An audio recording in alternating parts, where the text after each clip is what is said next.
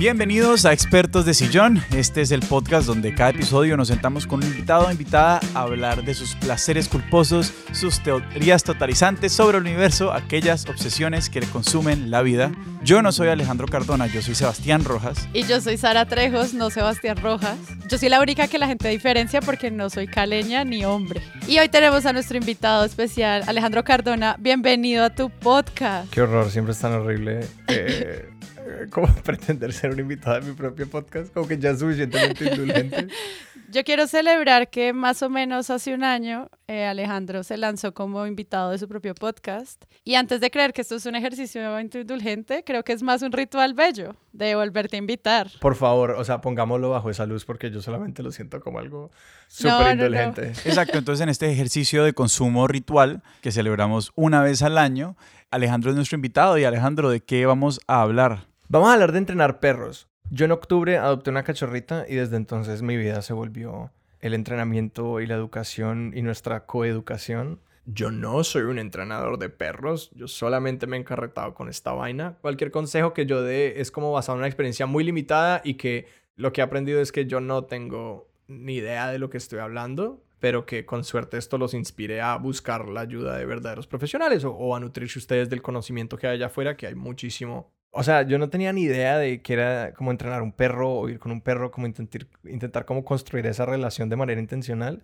Yo soy una perrita con pues, la, que, la que adoptaron mis papás cuando teníamos como, yo tenía que 10 años, 8 años, no sé, más o menos 10 años. Y esa relación no fue muy intencional, como que era todo sencillamente como el conocimiento recibido que ellos tenían y ya. Y luego cuando yo adopté mi perrita, yo dije, no, pues yo quiero tener como una compañerita de vida en esta perrita. Eh, y como poder hacer de todo con ella y como ser de esos perros que son súper bien comportados y yo no sabía cómo, cómo llegar a eso, cómo se construía eso.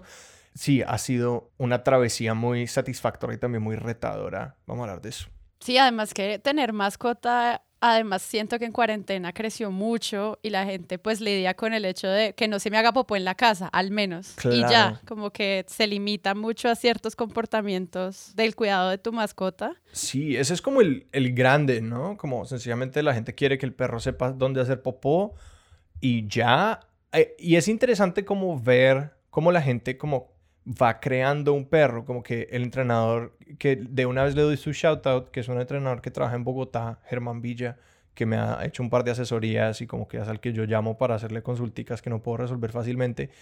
Pero quiero enfatizar como que la razón de mi obsesión es porque yo decidí encargarme de el entrenamiento de Auri, que es mi perrita, que para darles una idea es una, imagínense como un labrador, pero más chiquito, es una criollita adoptada yo decidí encargarme de todo, como hasta el punto de que yo la mando a la guardería para acabarla de socializar, porque ella tiene como bastante ansiedad, como que en el carácter perruno ella es bastante ansiosa, entonces la mando a la guardería y ellos me preguntan como que, bueno, ¿y quieres que la trabajemos? Como que ellos le hacen como un entrenamiento básico y pues eso va ayudándolo, va construyendo. Yo le dije, no, como que yo quiero poder decir que todo lo que ella ha aprendido de entrenamiento es el resultado de mi trabajo con ella por puro orgullo y por yo saber como que, ok, yo le enseñé todo y no es como que, porque pues donde alguien más le empiece a echar mano, yo no puedo saber exactamente qué aprendió conmigo y como en qué, en qué ayudaron ellos. Entonces casi como que para controlar el experimento, yo me encargué de todo con ella. Pero sí, pero mi, mi entrenador dice, pues, o sea, un perro es como una vasija que uno puede moldear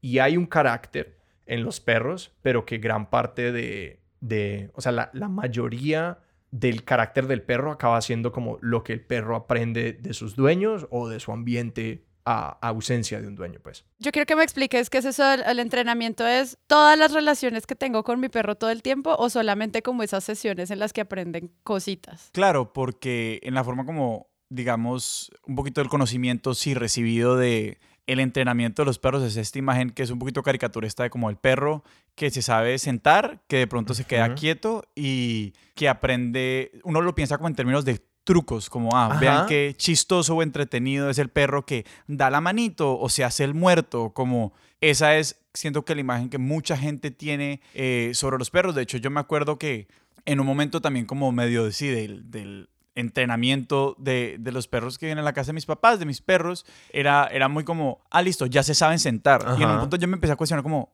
¿de qué sirve que se sepan sentar? O sea, como que se sepan sentar cuando yo digo sit, pues verdaderamente como en la vida práctica, no me sirve de mucho. Sí, es cierto, sí. No, eso es un gran punto de partida porque si la palabra entrenamiento es una, un tanto pobre porque precisamente conjura aquella imagen que ustedes describieron como de cuántos, cuántas palabras conoce un perro y qué puede hacer un perro. La manera como hiciste la pregunta, Sari, me hizo recordar algo que leí en un libro, que era como que usted puede decidir o no entrenar el perro, el perro va a aprender. El mm, perro está aprendiendo. Pues el ejemplo clásico es como pues que el perro aprende uno cuando va a salir porque aprende cuál es el sonido de las llaves o el sonido del carro llegando, todas esas cosas, como que los perros son súper atentos y tienen unos cerebros asociativos increíbles, como más, más que los nuestros, que uno no, uno no se da cuenta de cuánto los perros están aprendiendo. Mm. Entonces sí, el entrenamiento es toda tu relación con el perro, como todo lo que le estás dando a conocer al perro de cómo funciona nuestro mundo, porque el llamado a la responsabilidad está en el hecho de que, pues nosotros, no individualmente, pero como raza humana, nosotros sacamos al perro de su contexto natural cuando eran lobos, los metimos a nuestro mundo y ahora cuando uno adopta un perro y se convierte en su guardián, la, la responsabilidad de nuestro lado está que nosotros pues si nosotros esperamos que el perro opere en nuestro mundo, tenemos que darle las herramientas al perro para funcionar en nuestro mundo. Que a mí me produce mucha frustración y mucha rabia cuando, pues todo esto es como falta de educación y falta de comunicación, pero como de que cuando la gente, yo qué sé, vos ves a un perro que no sabe estar en un café y la gente se lo llevó a un café y la gente tampoco sabe cómo entrenar al perro para que esté calmado en un café o para que se comporte bien y uno ve como estos momentos de, una falta de comunicación que generan mucha ansiedad para el perro y para el dueño, porque el perro está ahí como jalándose del collar y no sabe qué hacer y el dueño también está zarado porque eso es mal comportamiento y todo esto.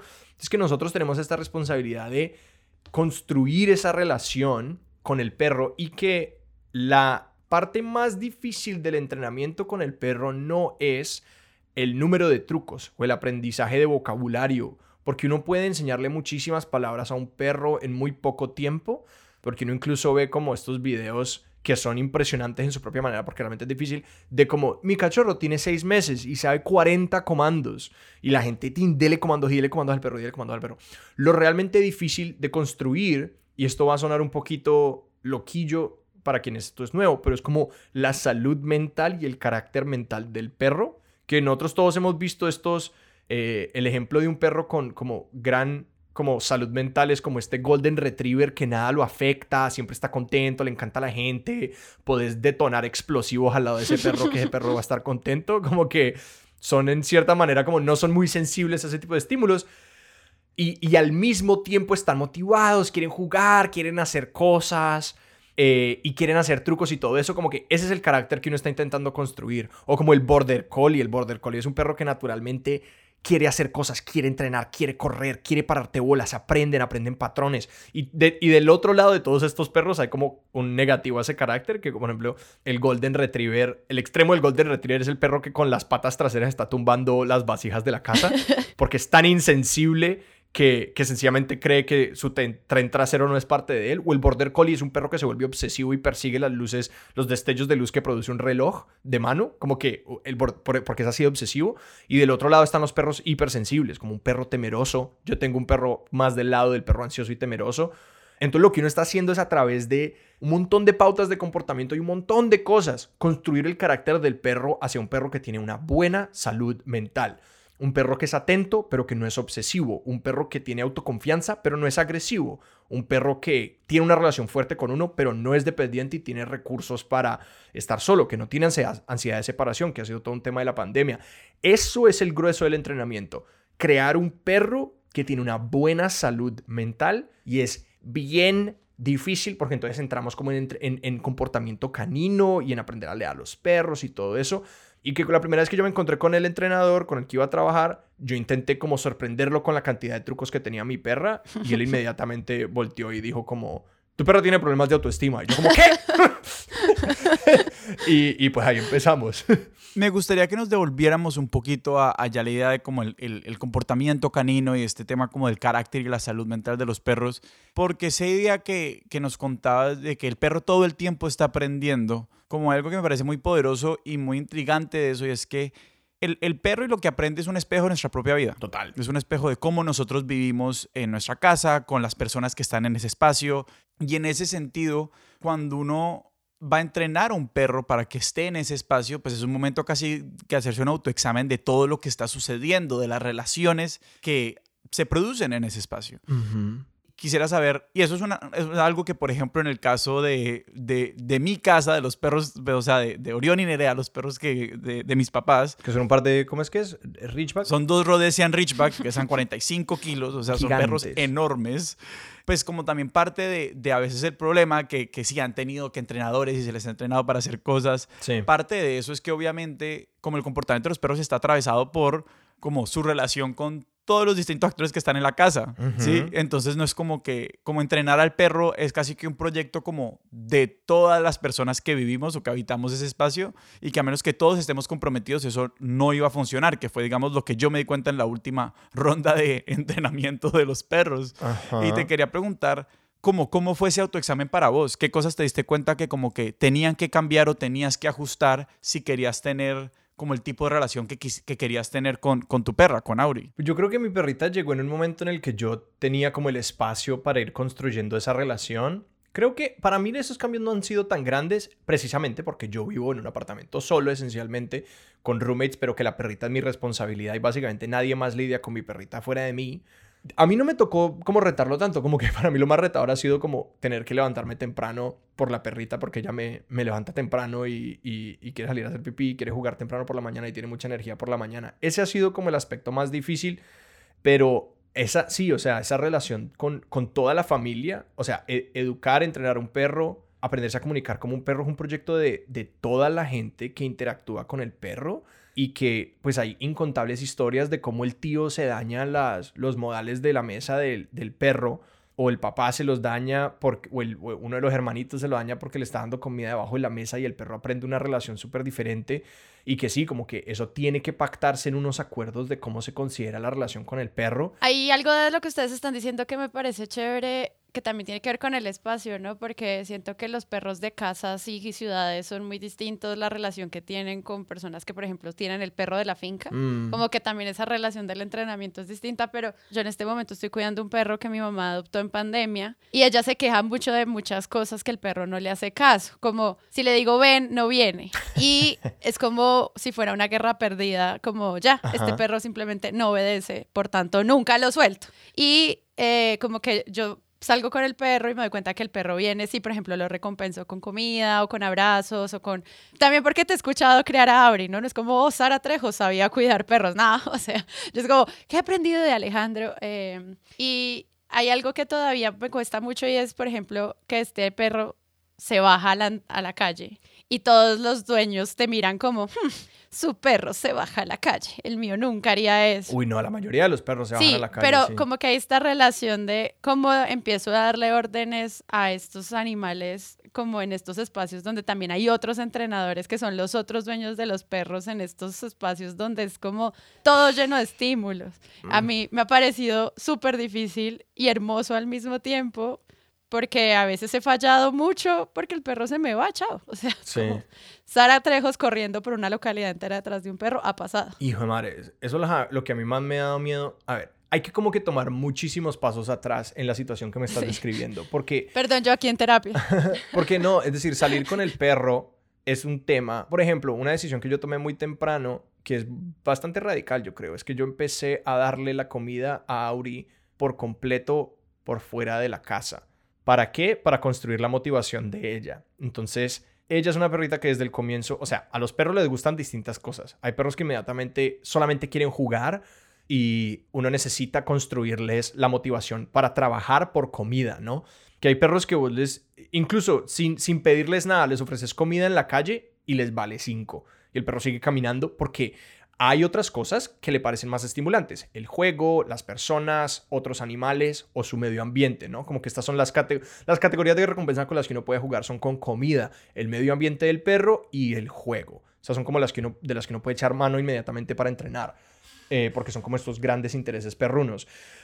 Hay perros que uno quiere construirle el interés en la comida porque es la más fácil de recompensar, ¿no? Porque es muy inmediata, es pequeña, es portátil, es... El, uno puede también como usar el juego como recompensa, pero toma mucho más tiempo porque le tienes que dar como 10 a 15 segundos de recompensa, es una técnica más avanzada.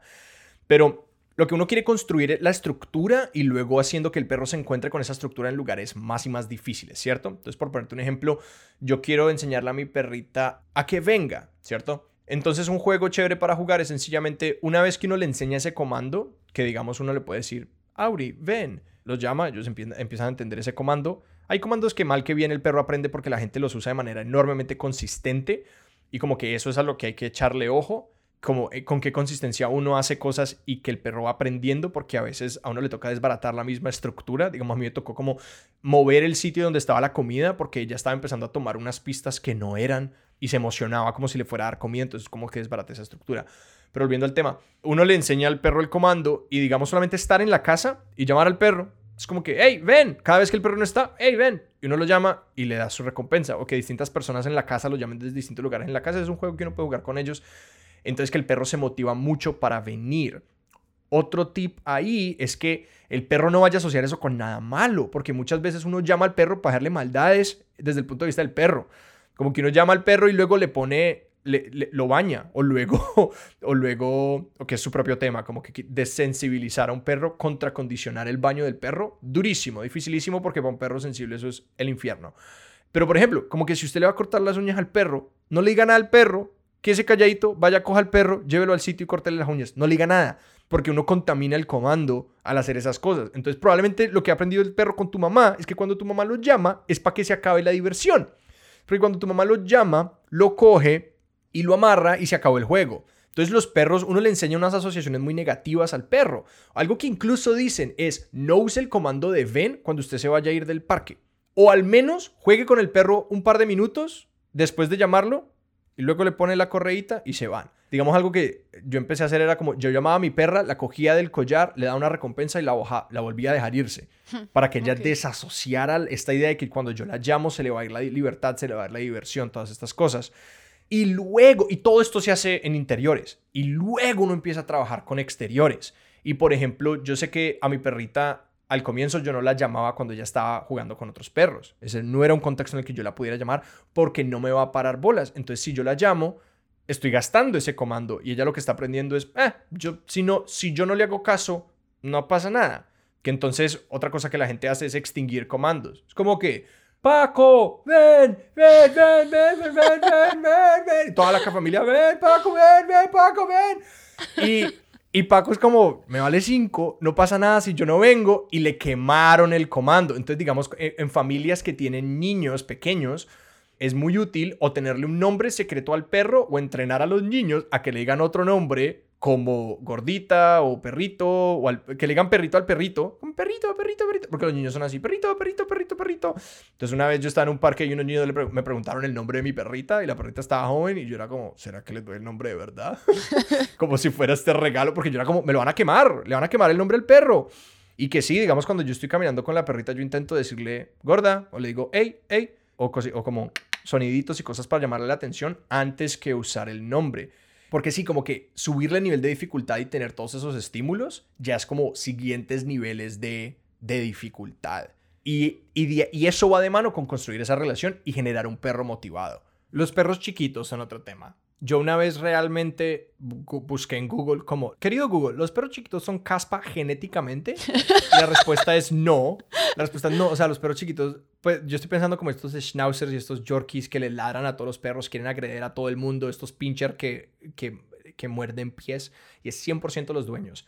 De la misma manera que a Sebastián lo obligaron sus perros a tener que entrenar, los perros chiquitos no obligan a entrenar porque son fáciles de controlar, fáciles de encerrar, fáciles de dominar, fáciles de como sostener con una correa. Los dueños no se molestan en entrenarlos y toleran comportamientos que en otros perros serían agresivos. Claro. De hecho, hay una, hay una, yo tengo esa historia con, yo tengo esa historia con Nerea un, un, episodio como traumático con el vecino fue porque tiene unos perritos de estos chiquiticos y un día, pues un perrito de esos le tiró, o sea, pues sí, es una la perrita, de nuevo, 45 kilos, es un Rhodesian Ridgeback enorme, y le tiró a la perrita y pues como que Nerea ya se devolvió y le ladró feo, o sea, como que ¿qué hubo pues? Y el man arrancó en qué drama y es como, man, o sea, yo tengo esta perra cogida al lado mío. ¿Y ese perro estaba suelto? Exacto, es como, tu perro no tiene un collar, como si mi perro hubiera eh, medio te hubiera mirado, como tú me mandas a la junta de copropietarios o lo que sea, ¿sí me entiendes? Como que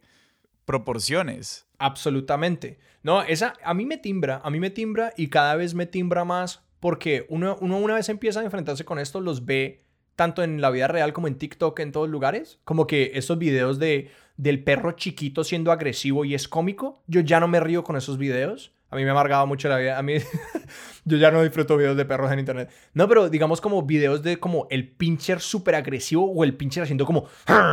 Es como, el perro está estresado. Los perros no hacen eso si no están estresados, sino realmente creen que están en peligro.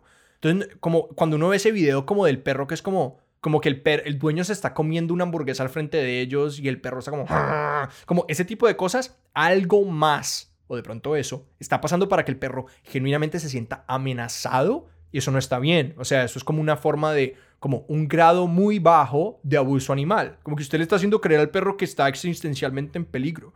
Eso no está bien. Y que con los perros chiquitos eso pasa todo el tiempo. Estos perros chiquitos se sienten amenazados y no es porque, porque alguien los esté amenazando porque estén en una mala situación. Es porque usted nunca le ha enseñado diferente. Es como que el perro no sabe que está bien o el perro no sabe que se debería comportar o que debería no ser reactivo, pero esos comportamientos se toleran y no se deberían tolerar en el sentido de que deberían contracondicionarse o enseñarle al perro algo mejor o quitar al perro la situación en la que se estresa, pero tendemos a no ver las emociones de los perros pequeños como algo más que chistoso y eso no está bien. Y las de los perros grandes como algo más que agresividad. Totalmente. Es que quería solo volver al parque. Perdón. Esto es una asesoría, es lo que es. Gracias. Cuando el perro se fue y la gente me dijo, es que lo tiene que regañar. Es que usted le tiene que decir quién es el que manda aquí porque se la van a montar. y yo, mm. pero no le quiero regañar porque es muy lindo. Eh, no supe qué hacer ante ese consejo que me dieron los 36 asistentes al parque en distancia biosegura, etcétera. Pero pues ellos veían que el perro no venía, yo tampoco quería gritarle como ven, ven mil veces porque pues era como innecesario. Se la va a montar fue el gran consejo de toda la mañana. Sí. Y eso, no sé tú cómo lo has vivido también como en este proceso de entrenamiento. Pucha, ok. Solamente quiero acotar como que vayan notando como estos caracteres diferentes. Como el perro de Sari, de la mamá de Sari, es un perro como súper energético que le encanta jugar y tiene, suena muy alta autoestima porque es de estos perros que se vuelven nada en el parque y se le tira encima todo y no le da miedo nada, ¿sí o no? Exacto, ese es. hay como dos temas. La idea de la dominancia y como de, de el estatus que uno maneja frente al perro. Y la otra idea es el castigo. Voy a empezar por esa porque es más sencilla. Sabemos que el refuerzo positivo funciona mucho mejor. ¿Por qué no construir una relación en la que en lugar de si el perro no viene yo le voy a pegar o yo le voy a hacer algo malo o yo le voy a gritar, cosas todas malas para el perro? ¿Por qué no sencillamente que el perro crea que pasan cosas muy buenas cuando ellos vienen a donde mí? Y que sencillamente yo le tengo que competir al medio ambiente en términos de qué tan emocionante y qué tan satisfactorio y recompensante es venir a donde mí. Como que, ¿por qué no construir una relación desde ahí? Porque, segundo, si usted le enseña al perro de que venir a donde usted le gana un regaño, ¿qué aprendió el perro? O sea, el perro aprendió que cuando vienen a donde uno, uno a veces les grita. Como que eso, lo que, eso no es motivante para un perro. El perro ahora sencillamente te tiene miedo. Estás debilitando tu relación con el perro. Rápidamente voy a decir, hay cuatro como formas diferentes de, de como recibir el comportamiento de un perro, porque hay, dos formas de recompensa y dos formas de castigo, positiva y negativa, positiva y negativa. El refuerzo positivo es le doy algo bueno al perro, comida, juego o su medio ambiente. El refuerzo negativo es hago que algo malo desaparezca, ¿cierto? Que esa es como rara. O como que hay algo que le está molestando al perro, el perro hace algo que a mí me gusta y yo lo quito. Eso es una forma de recompensa. Luego está el castigo negativo, que ese yo a veces lo empleo. La manera como yo le quité a mi perra que le ladrara a todo en el apartamento es el castigo negativo. Hago que algo bueno desaparezca. La meto en el guacal por unos minutos. Eso es castigo negativo. Ese se puede usar. El que es muy problemático es el castigo positivo, que es yo le voy a hacer algo malo al perro o voy a introducir algo que no le gusta al perro. Estos son golpes, choque. Ese castigo negativo es súper destructivo, es agresor al perro, es estresador al perro y puede hacer daño permanente a la relación de uno con el perro o a la autoestima del perro. El perro recibe muy poquita información a partir de eso, porque el perro hace algo y le gritan. Al perro le cuesta muchísimo trabajo entender como qué es lo que uno quiere. Es mucho más fácil modelar el comportamiento que uno quiere obtener del perro que, lograr que un perro no haga porque eso no sirve como instrucción, ¿cierto? Como cuando uno le dicen como que no haga, yo qué sé, si uno está escribiendo un, ensayo en una clase y le dicen no escriba mal, es como que no, entiendo, no entiendo qué hacer. Eso es como lo que uno le está diciendo al perro. Es como que no, no haga eso, no haga. Pero si uno le dicen como que, oye, eh, separa tus ideas en más párrafos o como que intenta usar oraciones más cortas. Esas son instrucciones positivas. Uno le quiere dar instrucciones positivas al perro, que es como que yo cómo logro que venga, cómo logro que el perro venga a mí. Toda esta otra parte de la dominación del, del perro podría ser un tema en su propio podcast, pero la quiero dejar cortica y es toda la idea que nosotros tenemos sobre los machos alfa, la dominación y el estatus que nosotros tenemos frente al perro está fundamentalmente basada en una noción no científica, desbancada, cuando menos muy simplista de cómo la relación que un perro construye con sus, con sus camaradas o con nosotros, ¿sí? Hubo unos estudios conducidos en los años 70 con lobos en cautiverio que no se conocían, en los que hubo muchísima agresión entre los lobos, que llevó a los investigadores a concluir, a los perros, que ya es problemático, como que decir que los perros son lobos está mal. Eh, los perros no son lobos, y nosotros no somos perros tampoco. Entonces cuando la gente habla de como que, porque usted, el perro va a creer que usted es un perro, es como que, no. Ya de por sí, los perros entienden muy bien que nosotros no somos perros. Esa es la razón por la que cuando un perro juega con un perro le intenta morder el cuello al otro perro y no a nosotros. Y a nosotros nos quieren morder las manos. Es como que el perro entiende que nosotros somos primates. Nosotros no somos ni siquiera caninos. O sea, es, es como órdenes de diferencia que ellos creían que las relaciones entre perros se basaban en agresión y lograr la sumisión de otros perros. Ese no es el caso. Las relaciones de los perros son relaciones familiares y relaciones de manada y genéticas que se basan en la cooperación, la sociabilidad y no en la agresión, porque la agresión, si ustedes lo piensan, es supremamente costosa para un grupo social. O sea, un animal hace todo lo posible por evitar la agresión en todos los contextos, porque la agresión siempre puede resultar en daño menor o mayor para un animal. Entonces, como que pensar que esas relaciones se basan en eso realmente dice mucho más de la agresión que vive dentro de los seres humanos que la agresión que vive dentro de los perros. Y que no quiero entrar en eso, sencillamente como si les interesa, investiguenlo. Hay un lugar para hablar de estatus y para hablar de dominación y para hablar de dependencia en la relación entre el humano y su perro, pero mi posición es que tenemos que empezar por retirarla por completo de la conversación, porque su posición en este momento es tan desproporcional a su utilidad y a su relevancia que empecemos por quitar eso por completo y como que aprendan sobre el refuerzo positivo. Hay una noción cultural muy problemática y es que todo el mundo cree que sabe cómo se está comportando un perro y que yo me he metido a foros como de comportamiento canino y de identificaciones de comportamiento canino que genuinamente son o sea, es un lugar, es un, como un mundo de conocimiento fascinante en el que hay un perro ladrándole a una pared y la gente pone el video en internet y le pregunta a la gente, mi perro, ¿por qué está haciendo esto? Y luego la gente te manda unas unas tesis de grado en estos comentarios sobre el análisis que están construyendo sobre el comportamiento canino, que realmente es un mundo que nosotros no entendemos y que por qué lo vamos, como es muy arrogante creer que nosotros entendemos cómo se comportan los perros sin, sin nunca haber como nutrido ese conocimiento de lugares como realmente informados. Si bien estoy de acuerdo con esta idea de que hay mucho vendedor de humo con el tema de, de entrenar perros, al mismo tiempo me parece que hay unas ideas como sobre el perro que están muy, muy, muy metidas en nuestra cultura y se me hace un poquito facilista como simplemente decir como, no, y pues, o sea, lo que todo el mundo tiene que hacer es leer más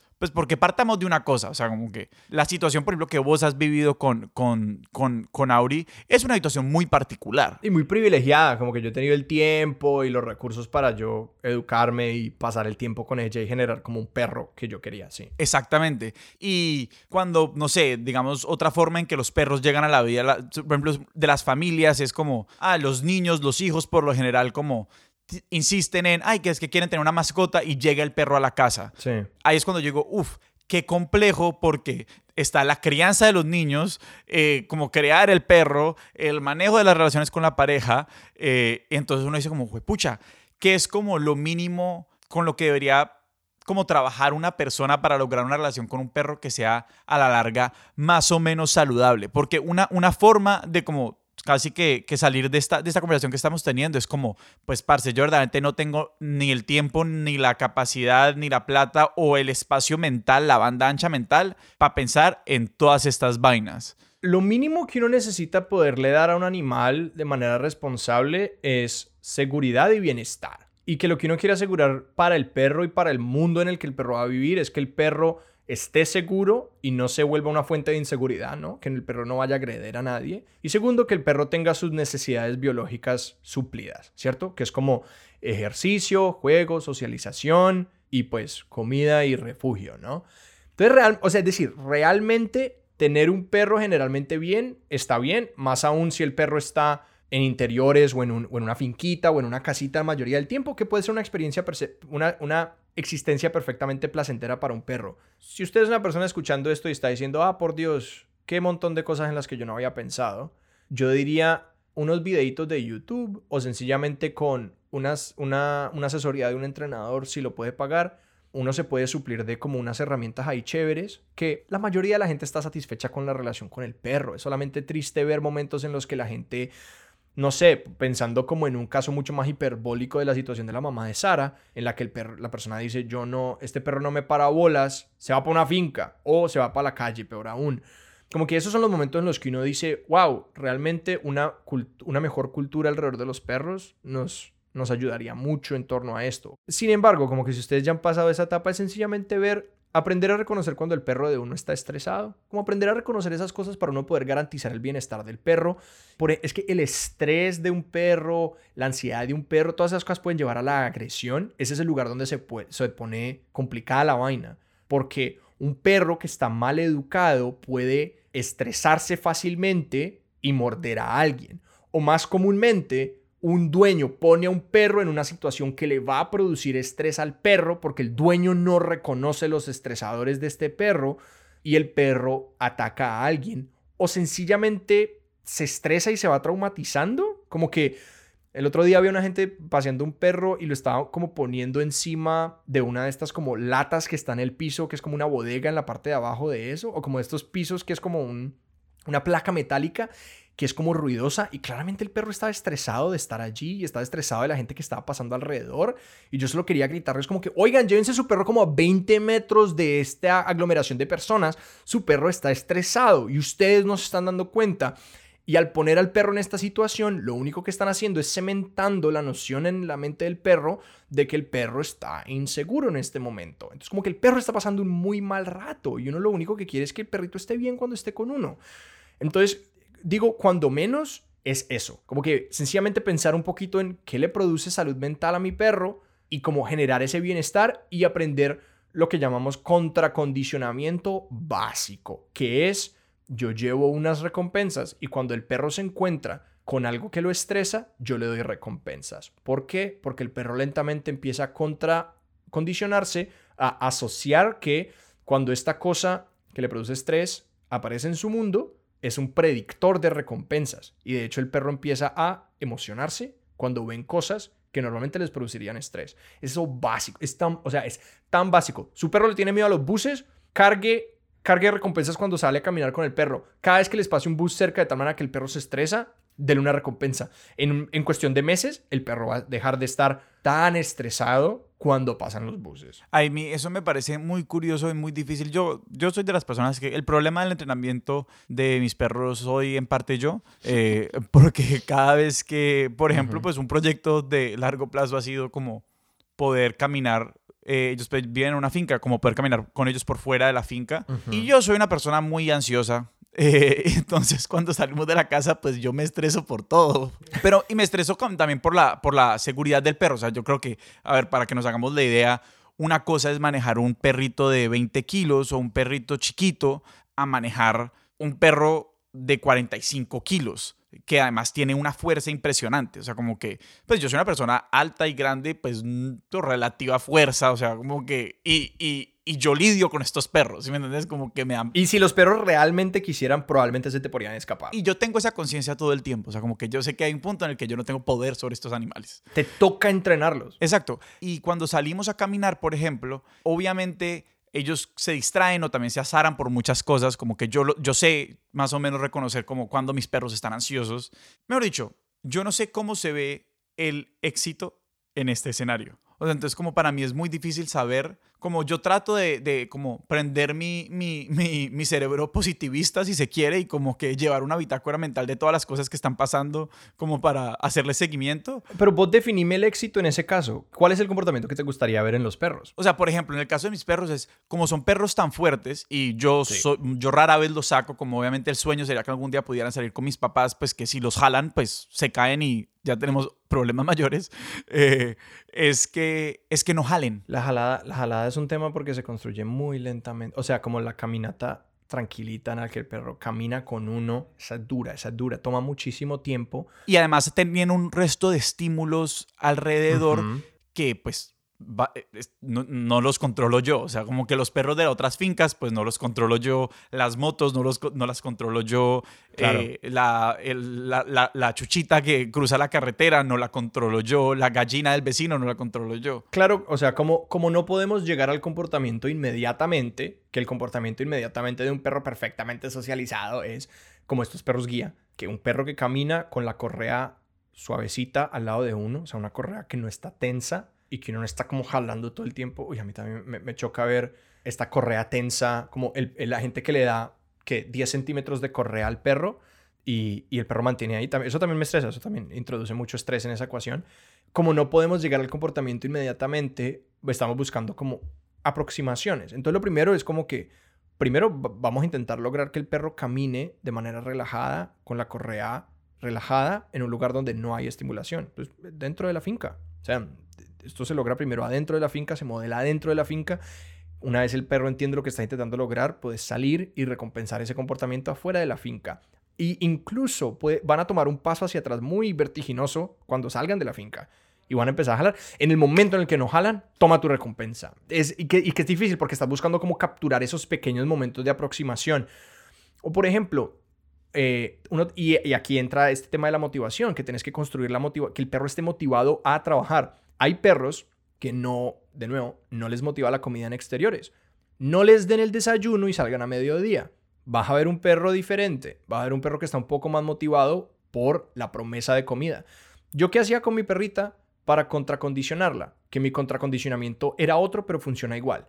Los nervios, ¿no? Como que mi perra no quería ir hacia el estímulo, muchas veces quería alejarse del estímulo, o muchas veces quería así acercarse, por ejemplo, con comida, si encontraba comida en el piso. Yo en lugar de de sencillamente intentar interrumpir el comportamiento, en el momento en el que ya se encontraba con el estímulo, yo le pedía otro comportamiento. Entonces era como que, por ejemplo, si un perro quiere ir a donde otro perro y ese perro tiene harta hambre, si yo le ofrezco un pedazo de comida grande y le digo sentado, le estoy ofreciendo un comportamiento alternativo a ir a donde ese perro y logro ese comportamiento.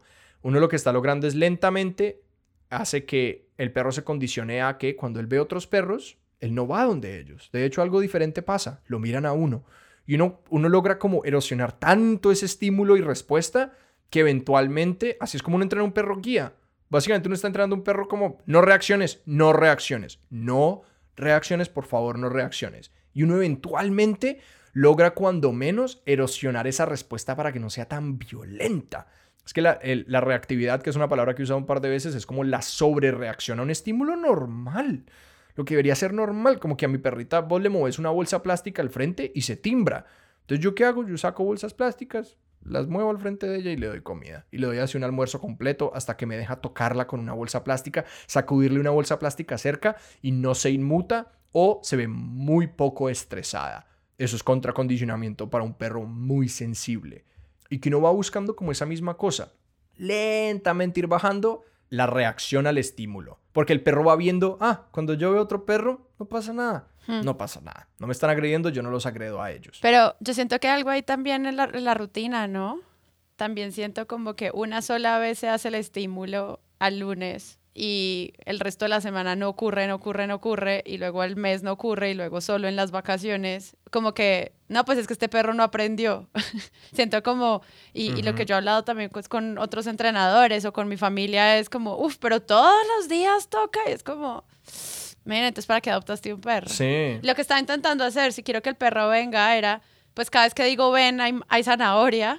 Pero entonces voy al parque y no llevo la zanahoria cuando digo ven, pues ahí me di cuenta que yo fallé. Sí. Ah, todo lo que trabajé todo el día en la casa para que cada vez que yo dijera ven y el perro viene y hay zanahoria, ahora estoy en el parque y le digo ven y estoy agarrándole el cuello siento que es un tema ahí como de, de, control. Y por eso también me gusta mucho cuando tú dices mi entrenador, porque no es como el entrenador de Auri, sino mi entrenador o la persona que se encarga de mi cuidado también. Sí, no, él, él se encarga de entrenarme a mí para entrenar. Es que uno está... Yo, yo, a mí me gustó una definición mucho del entrenamiento que, porque yo me empecé a dar cuenta, uno realmente, ¿qué le enseña al perro? Nada. El perro sabe sentarse, pero nosotros hablamos de eso como si nosotros le hubiéramos enseñado al perro a mover sus patas de tal manera de que tocan el piso mientras que las otras están extendidas. Como que el perro sabe saltar, sabe correr, sabe andar, sabe atrapar un frisbee con la boca. Como que el perro sabe hacer todas esas cosas.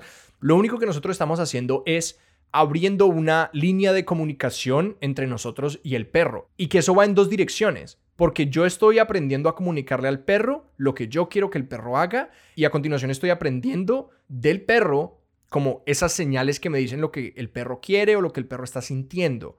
Y que si esa línea de comunicación no va en dos direcciones, pues es algo problemático porque yo no puedo esperar, pues la comunicación es de dos lados, ¿no? No por ser muy hippie, pero yo necesito también entender lo que el perro necesita para poder anticipar sus necesidades y entender cuándo van a estar motivados, cuándo no van a tomar comandos, ¿no? Como que hay lugares en los que uno sencillamente coge al perro y se va porque ese perro ahí no va a comportarse bien porque no tiene las herramientas aún o quizás no las va a tener. Como que hay algunos perros que ya tienen comportamientos tan engranados en su cerebro que no van a cambiar. Pero afortunadamente ese no es el caso para la gran mayoría de los perros, eh, porque los perros realmente tienen una gran capacidad de aprendizaje y de, de remodelar nuevos comportamientos, aunque naturalmente es mucho más fácil coger a un perrito cachorrito, modelar todos los comportamientos que uno quiere, que el perro nunca conozca nada más que comportamientos buenos, pues fantástico. Lo que te iba a decir era, pues sí, o sea, ese es, un fallo nuestro, ¿no? Cuando uno no tiene una manera de recompensar, por suerte hay muchas recompensas. Como que tú puedes llamar al perro y cuando menos no le des algo malo. Cuando menos juega con él, muéstrale un juguete, haz la cosa. Pero sí, o sea, es de todos los días y eso es difícil, pero realmente es de todos los días como hasta que el perro modele ese comportamiento tan bien que no haga falta una recompensa tan fuerte y que sencillamente no vayas a dañar la recompensa con lo que resulta ser malo para el perro, como por ejemplo que lo llamas y te vas del parque empecé a explicar, porque también está esta crítica de como que, y el perro, por y el, entonces te está condicionando al perro que siempre lo hace por comida, o que siempre necesita una recompensa por todo. No, ese, ese, hecho, esa idea a mí me parece que es una idea muy interesante, pero que a la larga como es el gran problema como del entendimiento entre como la recompensa y la recompensa vacía. a mí hay una, una cosa del condicionamiento que me pareció el mejor ejemplo, que era hablando con mi novia, ella contaba de cuando ella el primer día de clases se sentaba en un pupitre en el salón y ella decía, y ese es mi pupitre el resto del año, y si alguien se sienta ahí me raya. Eso me raya, ¿cierto? Y que eventualmente yo me di cuenta como que, wow, esa es la experiencia, la, la, la analogía perfecta del condicionamiento. ¿Por qué? Nadie nunca recompensó a mi novia por sentarse en ese pupitre y nunca hubo una recompensa. Entonces, como el pupitre al lado es esencialmente lo mismo. Quizás a ella le gusta sentarse al frente o en la parte atrás del salón, pero hay otros ocho pupitres que cumplen esa necesidad, ¿cierto? Pero ella le gusta ese, ¿cierto? ¿Por qué? Porque así es como son las cosas. Y así en gran parte funciona un perro. De la rutina viene una sensación de seguridad, de autoestima y de control de nuestro mundo. Entonces, cuando el perro es como que, pero ¿cómo así? A mí me dicen que vaya y yo voy. ¿Por qué? Porque así es como son las cosas, ¿cierto? El perro entiende lo que uno quiere de ellos y ¿por qué no dárselo a uno? El perro lo ama a uno en algún sentido o tiene una relación con uno, entonces uno lo llama y ellos hacen eso. Como que si yo le digo a mi perrita que se baje de la cama, ella se baja de la cama. ¿Por qué? Porque se lo dije. Y, yo y de hecho ese es un lugar en donde, por ejemplo, ella quiere estar en la cama, pero ella se baja cuando yo le digo que le baja, porque la estructura de yo te digo cosas y si tú las entiendes, tú las haces, se extiende hasta tal punto que ya es como que así es como son las cosas. Y que entender eso de nuestro propio condicionamiento, que nosotros estamos condicionados a caminar, como que nosotros caminamos por la misma ruta para ir al trabajo. ¿Por qué? Porque así es como son las cosas y paramos donde paramos y nuestra tienda de sándwiches favorita no es porque sea la mejor, sino es porque esa es la que nos gusta. Los perros funcionan así en gran medida. Entonces, después de un cierto tiempo, uno puede dejar de recompensar, pues uno va bajando el ritmo de recompensa al perro hasta que eventualmente uno le da una recompensa como espontánea cuando hace algo bonito que uno le gusta, toma tu recompensa.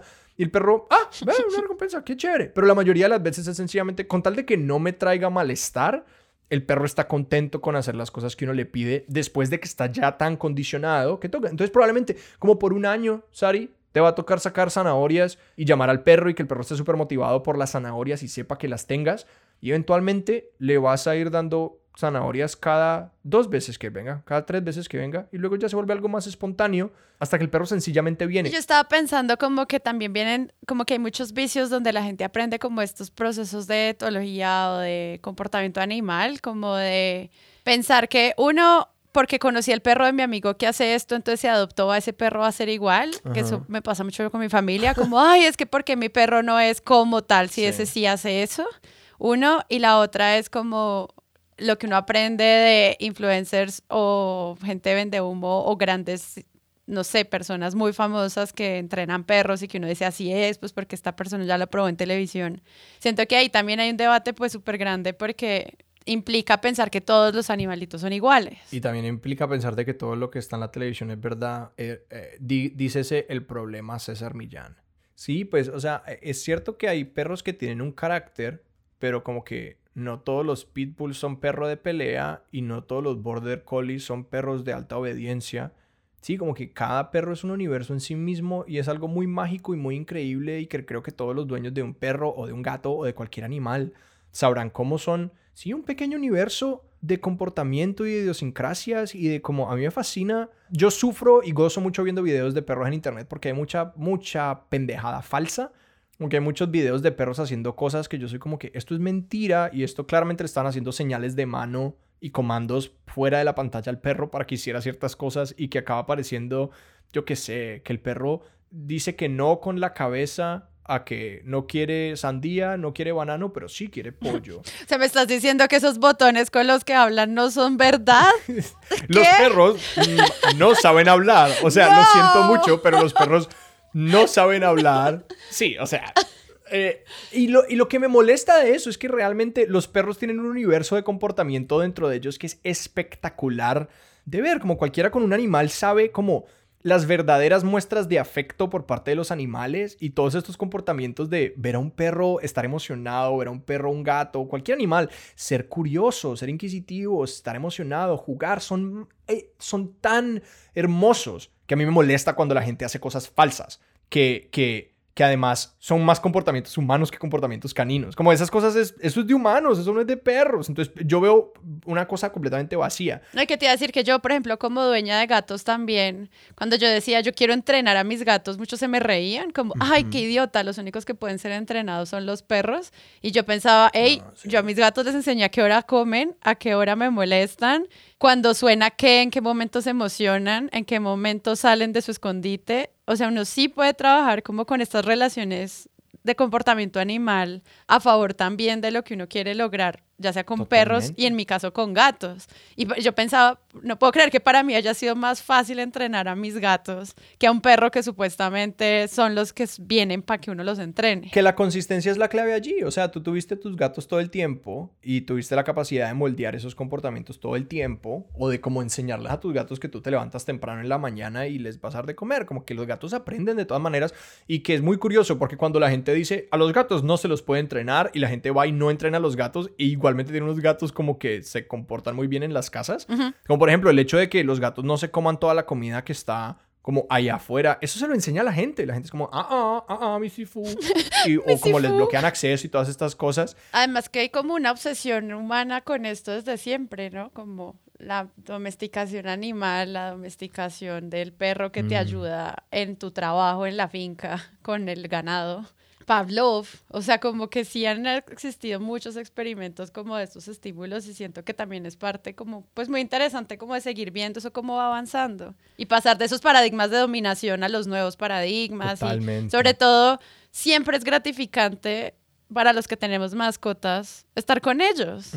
o sea, en serio, eso siempre es grandioso y si es más fácil para ambos, pues como mucho más bello de ver. Sí, es súper interesante como, o sea, nuestras nociones del comportamiento animal, la gran mayoría han tenido mucho más que ver con nuestras ideas de nuestro comportamiento. Como que ese sesgo humano que le ponemos encima a todas las cosas, como el que decía, como que esta idea de la dominación eh, eh, eh, jerárquica, como que no es nada más que el patriarcado. es como que Sí, como que cuando describen es como que, pues los, los perros tienen una, como un esquema muy agresivo en el que generan sumisión a partir de demostraciones de agresión. Es como que, ah, eso es el patriarcado. ¿Y, quién lo estaba escribiendo? Alguien inmerso en un sistema patriarcal. Es como que, ah, pues sí, que lo interesante es ver nosotros cómo realmente llegamos a una comprensión real de ellos cómo son diferentes, porque como funcionan de una manera muy diferente. Esto de que, por ejemplo, tratan a los, a los perros como hijos y hijos humanos, que también es una relación en la cual, pues muchas personas la reconocen como si fuera tóxica, pero también la relación que muchos construyen con su perro.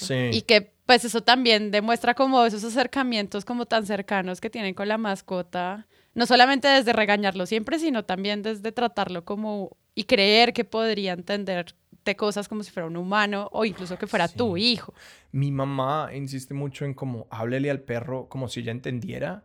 Y es curioso porque uno al hablarle al perro sencillamente como que el perro lo que está escuchando son sonidos calmantes. Como cuando uno intenta consolar a un perro, como que vas a estar bien. Es como que eso es sencillamente como que si uno hiciera como que al perro, como que porque ellos no entienden el lenguaje, entonces es algo que como que yo no le diría a la gente como que no lo haga, pero es como que, pero de pronto seamos conscientes de que eso es más para nosotros. Como que el hecho de que sea articulado es más para nosotros, pero el perro sí está sacando algo de, esa, de ese tipo de relación.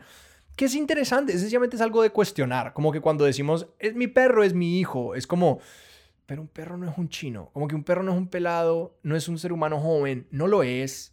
Entonces sencillamente es buscar como en qué lugares puede que esa relación ¿Cómo podemos mejorar estos canales de comunicación? Porque hay metáforas útiles como que sí, nosotros sí somos la mitad de esa relación. Entonces como que hay un lado en el que nos tiene que, como que nosotros vamos a llenar una gran parte de esa relación, pero también pues nosotros tenemos una gran responsabilidad como el ser que tiene más control de la relación, de encargarnos de que el lado de la relación con el perro también esté representada. Yo quisiera volver al tema de, de las emociones y de la, de la mente de los perros en general. Porque si bien como es cierto que, que existen, o sea, es que uno tiene forma de saber que un perro está estresado, tiene forma de, de, de, observar que un perro está triste, por decirlo así, como también nosotros proyectamos mil emociones nuestras en la relación con el perro. O sea, como el 80% de veces que yo, por ejemplo, he debido ponerle un límite a mis perros por algo y no se los puse, era porque a mí me daba miedo ponerles el límite y como sentirme como arbitrario o autoritario, simplemente como personalmente, como persona autoritaria, en lugar que, que entre más escucho al menos la gente que, que, que entrena perros, como es, esta mucha más estida como el perro igual está, está aprendiendo todo el tiempo, el perro sí responde como a todas estas cosas, entonces entre, entre más usted marque los comportamientos y modele las cosas como mejor.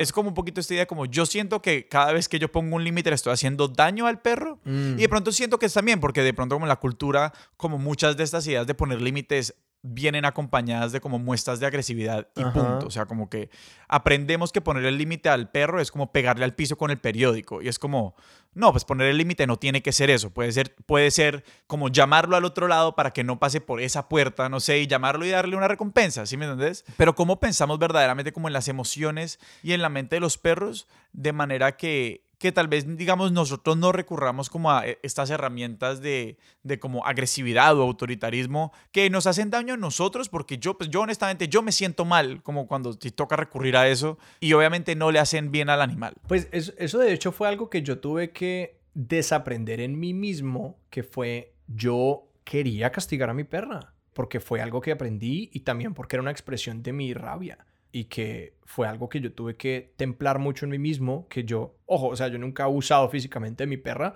pero sí hubo momentos en los que la, traté más brusco de lo que debí. La agarraba y la, y la removía como, como, como muy fuertemente de una situación o le hablaba duro, le, le decía, no, vale, hecho, ta, ta, ta. Y lo que yo empecé a ver fue que eso estaba debilitando mi relación con ella y que, de nuevo, eso no constituye realmente abuso, como que el perro, eh, va a estar bien, el perro si algo se asustó, pasó un mal momento, pero pues eso no hace nada. Pero yo me empecé a dar cuenta, pues me sentía mal después del hecho y me di cuenta, ah, esto está debilitando mi relación con mi perrita de tal manera que cuando ella hacía cosas que sabía que le iban a meritar una recompensa, ella se alejaba de mí.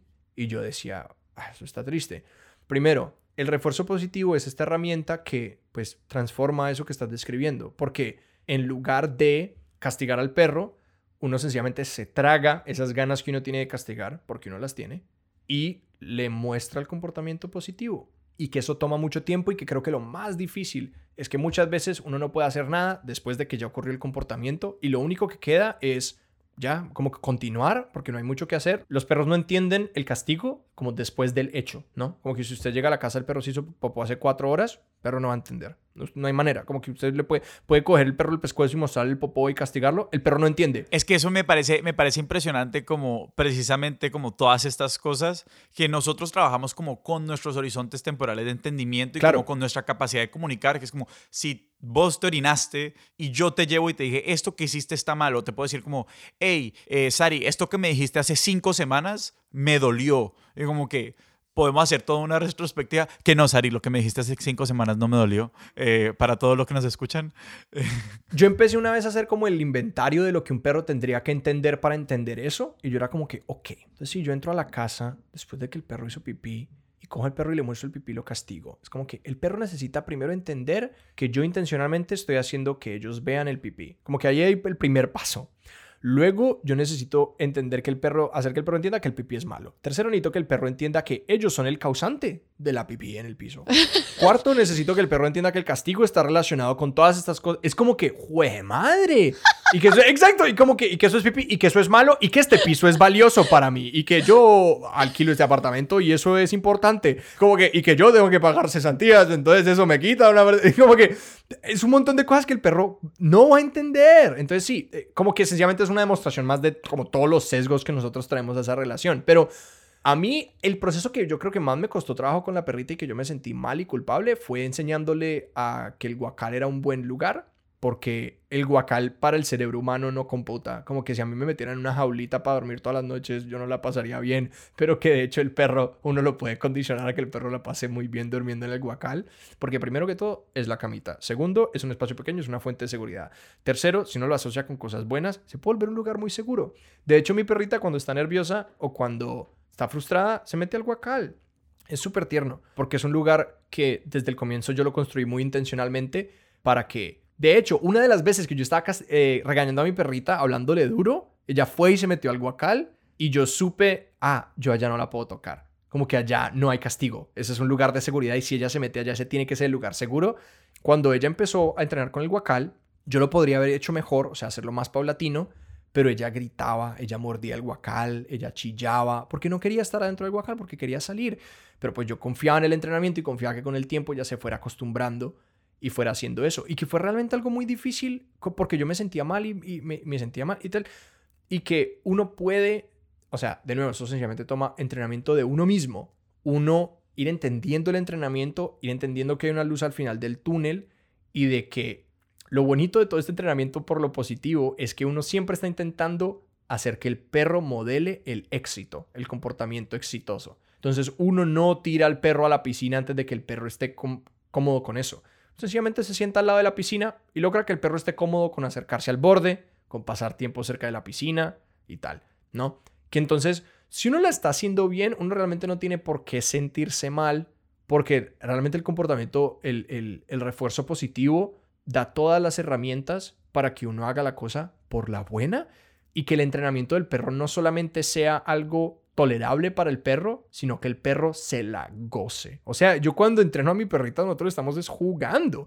Yo corro por acá, la llamo, ella viene, le pido que se quede, esa colita se está moviendo, ella viene corriendo a mí súper motivada, salta, brinca, da vueltas, ofrece comportamientos gratis, como que yo estoy entrenando con la perrita y la perrita sencillamente si yo espero mucho tiempo, la perrita empieza a girar, empieza a dar vueltas hacia la izquierda y hacia la derecha, porque ese es un comportamiento que le ha ganado recompensa en el pasado. Está saltando, está emocionada. O sea, uno puede y es lo necesario. O sea, esos perros que uno ve, esos perros de obediencia y perros de agilidad y perros de, de, de, de, alto rendimiento, pues son perros que adoran lo que hacen porque les da, les da una recompensa y ellos tienen una claridad enorme sobre cómo funciona su mundo, cómo funciona su vida, cómo funciona su relación con su guardiano, su dueño, y lo quieren hacer. Entonces lo bonito es, sí, le dan a uno todas las herramientas para uno darle una vida fantástica y llena, no de sentido, pero de motivación a un perro. Pues es que yo no sé si decir la palabra sentido, porque uno que sabe de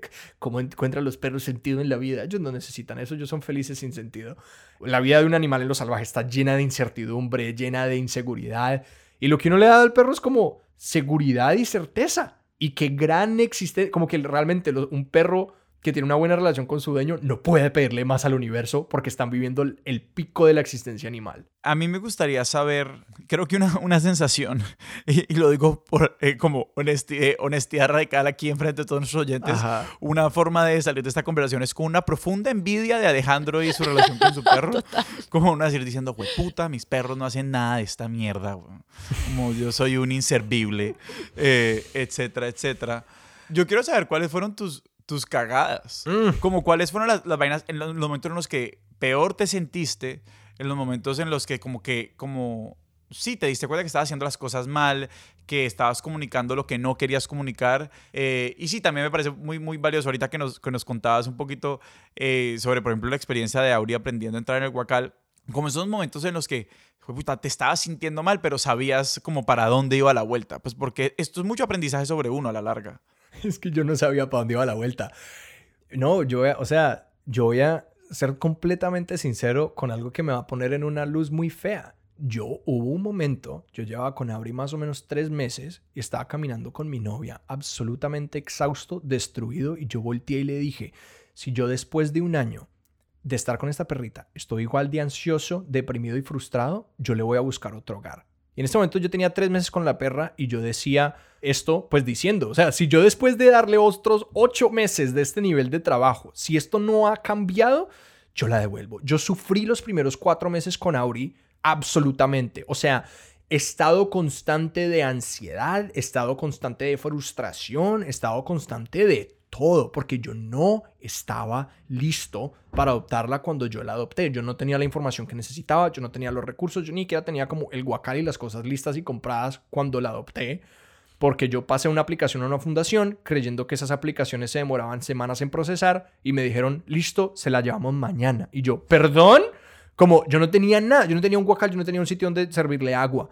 Entonces esos primeros meses fueron yo no entendía el proceso y no veía la luz al final del túnel. Entonces yo solamente era como, ¿yo cómo voy a cambiar esta perrita a algo con lo que yo puedo convivir? Yo no la veía saliendo del otro lado. Entonces realmente esos primeros cuatro meses fueron, no fueron gloriosos, no fueron bonitos, no estuvieron llenos de amor y de empatía, porque yo nunca me había encargado de un perro y también yo tenía una imagen muy clara de que yo quería una perrita que la palabra que yo uso es perfecta, pero pues obviamente no es perfecta, es un perro, es un perro, pero que yo quería una perrita con la que yo pudiera hacer todo lo que yo quería hacer. Yo quiero viajar con la perrita, quiero eh, poder existir con la perrita en cualquier espacio y que la perrita esté bien, ¿cierto?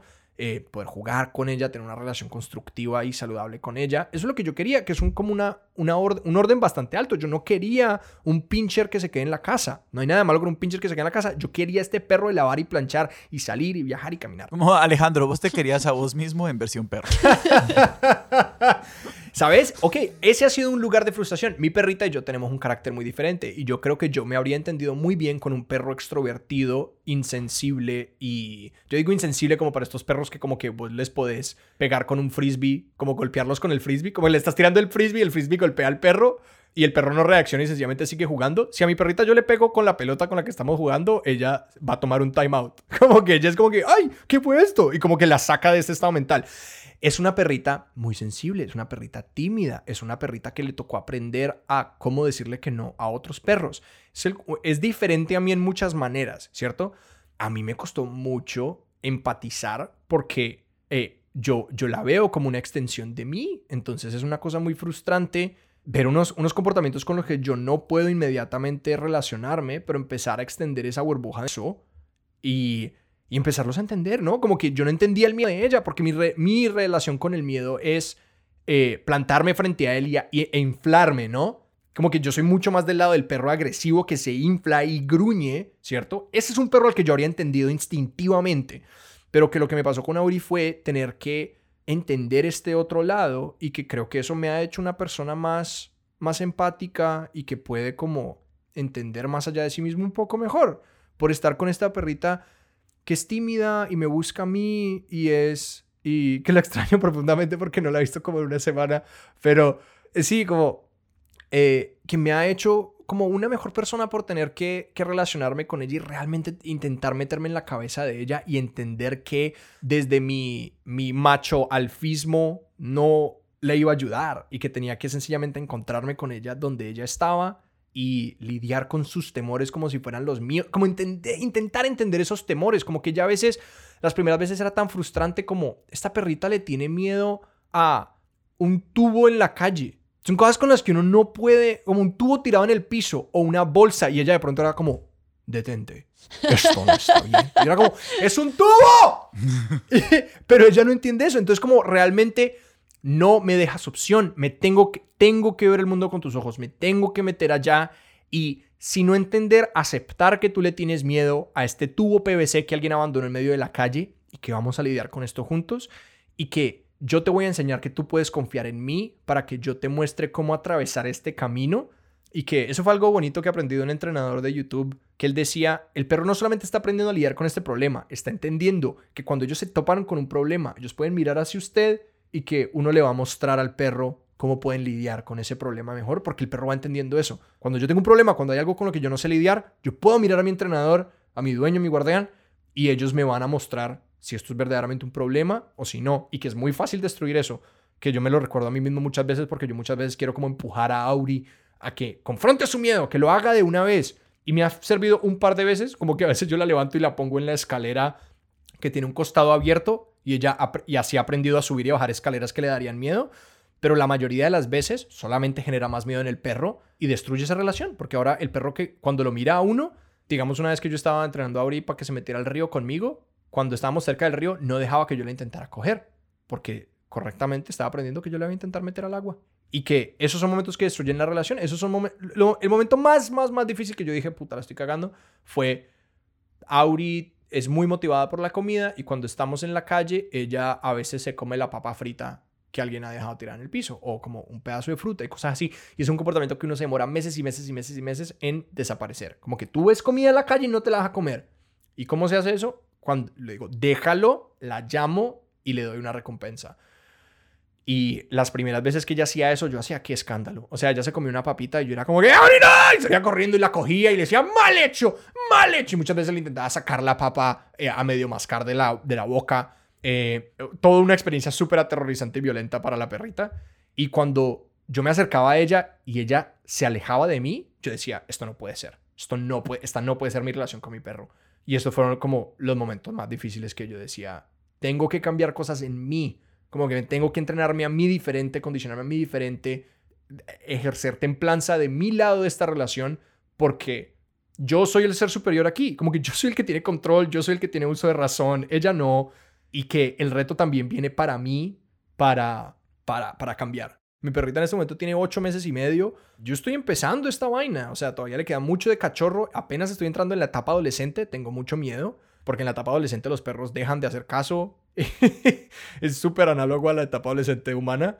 Me queda mucho camino por recorrer con ella. Pero ya, ya ha transformado mi relación con ella y con muchas otras cosas de mi vida. Alejandro, si alguien, creo que, que has dicho que nos has dado varias pistas a lo largo de esta conversación, pero, pero como para tenerlas un poquito acotadas, ¿a dónde apuntarías a las personas que después de escuchar esta conversación dicen como que, ok, quiero empezar a pensar en una nueva relación con mi mascota? Porque creo que a la larga se trata de eso, o sea, más que como quiero tener el perro perfecto, es como pasa de pensar como qué tipo de relación quiero yo tener con el con el con el con, con mi mascota, qué límites quiero que tengamos y empezar a trabajar alrededor de eso, como a dónde a dónde eh, apuntarías a las personas. Realmente YouTube es un gran, gran, gran lugar. ¿Hay algunos canales o algo por el estilo que a usted parezcan particularmente útiles? A mí me gustan algunos que son en inglés. No he visto tantos en español, entonces no sé, eh, no, no, sé cuáles poner acá. Pero digamos, a mí me gustó en el comienzo. Zach George tiene unas series en las que él, pues, o sea, vos lo puedes ver semana a semana con un cachorro. O él hay uno, en él documenta como las primeras tres semanas con un cachorro todos los días. Y son como unos videos de 10 minutos de cada día de lo que él hace con el perro. Entonces puedes ver como... Y lo bonito de Zach George es que vos puedes ver el perro como en un hábitat natural. Él va hablando de como los retos que él tiene en su día a día. Él dice como que hoy están limpiando eh, eh, el jardín, entonces hay hombres extraños afuera con, con, máquinas que hacen mucho ruido. Entonces, y como, ah, y, él, y lo que uno acaba aprendiendo es como la estructura de él, cómo se enfrenta a estos momentos retadores en, en el aprendizaje de un perro. Y hay, ya hay otros, ya hay otros que son, que ni siquiera hace falta, no sé, Kiko Pop, Robert Cabral, eh, Macan Dogs, que ya son más como de trucos y cosas así. Lo único que yo diría es asegúrense de estar viendo videos de muchos entrenadores diferentes, porque de esa diversidad uno se nutre y va entendiendo cómo lidiar con el perro de uno y cómo lidiar con el, con el estilo que uno quiere entrenar a su perro.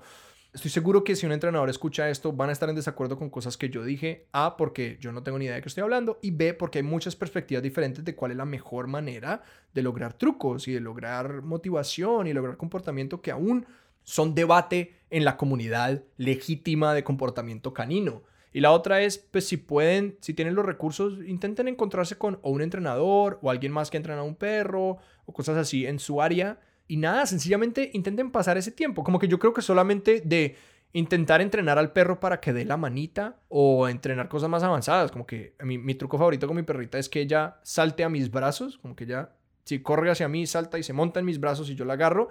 Es un truco que yo soy como que confianza y me hace sentir amado, aunque eso no es lo que está pasando. yo mi perrita salta a mis brazos y yo soy como, me ama. Pero no, eh, yo le doy comida. Eh, eh, ponerse un reto de ese tipo. Yo quiero lograr que mi perro salte a mis brazos. Ese fue mi reto para mí, que ese era el truco al que yo quería llegar. Y después de meses logré llegar ahí y me sentí increíble. ¿Por qué? Porque toca construir muchas cosas para llegar allá. Empiecen a ver videos de YouTube. O sea, no, tiene, no es sino poner el truco que uno quiere y se van a empezar a topar con los retos. Y van a empezar a entender el carácter de su perro de manera mucho más integrada y van a empezar a entender cómo comunicarse mejor con el perro los trucos realmente sirven más como un laboratorio para entender el comportamiento y la línea de comunicación entre las dos personas, que fue algo que, de nuevo, yo creí que entrenar a un perro era armar un vocabulario increíble de cosas, y no lo es.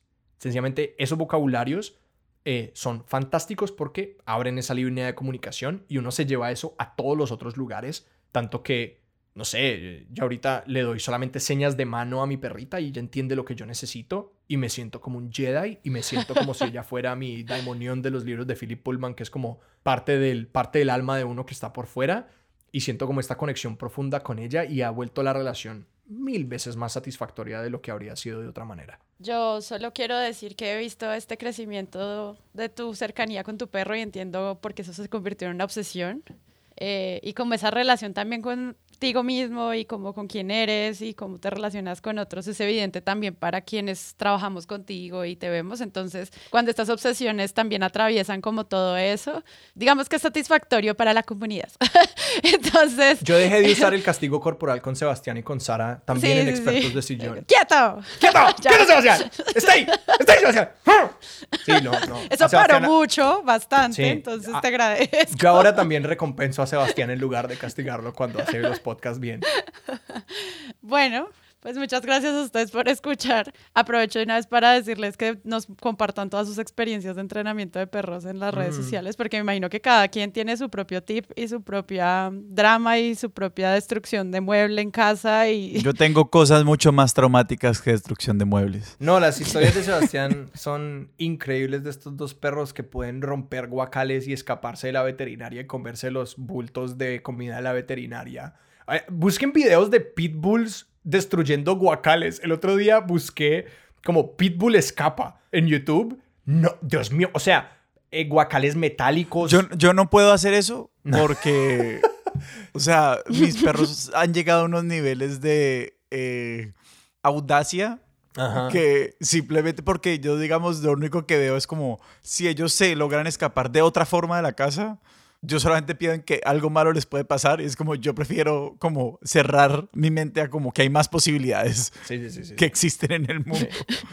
Alejandro, muchas gracias por venir a tu podcast. Gracias por tenerme mi propio podcast. Gracias a nuestros oyentes por aceptarme estas indulgencias. Alejandro, si la gente te quiere escuchar a ti y a tus proyectos, ¿en dónde te puede encontrar? No, yo más que nada estoy aquí en Expertos de Sillón. Estoy en Instagram como Alejandro Makes Things y en Twitter como Alejo Makes, pero pueden llegar ahí desde el Twitter de Expertos de Sillón y nada, recomiéndale el podcast a alguien. Sebastián, ¿a nosotros dónde nos pueden encontrar? A nosotros nos encuentran como arroba expertos de sillón en Instagram, arroba expertos sillón en Twitter y expertosdesillón.gmail.com. Nuestra música es de Juan Esteban Arango. Nuestro logo es de Sebastián Márquez y Expertos de Sillón es un proyecto de Sillón Estudios y es producido por mí. por favor, sigan todos los proyectos de Sillón Estudios. Gran momento para invitarlos a que escuchen Presunto Podcast y todo lo demás. Yo soy Sebastián Rojas. Yo soy Sara Trejos. Yo soy Alejandro Cardona. Esto fue Expertos de Sillón. Hasta la próxima.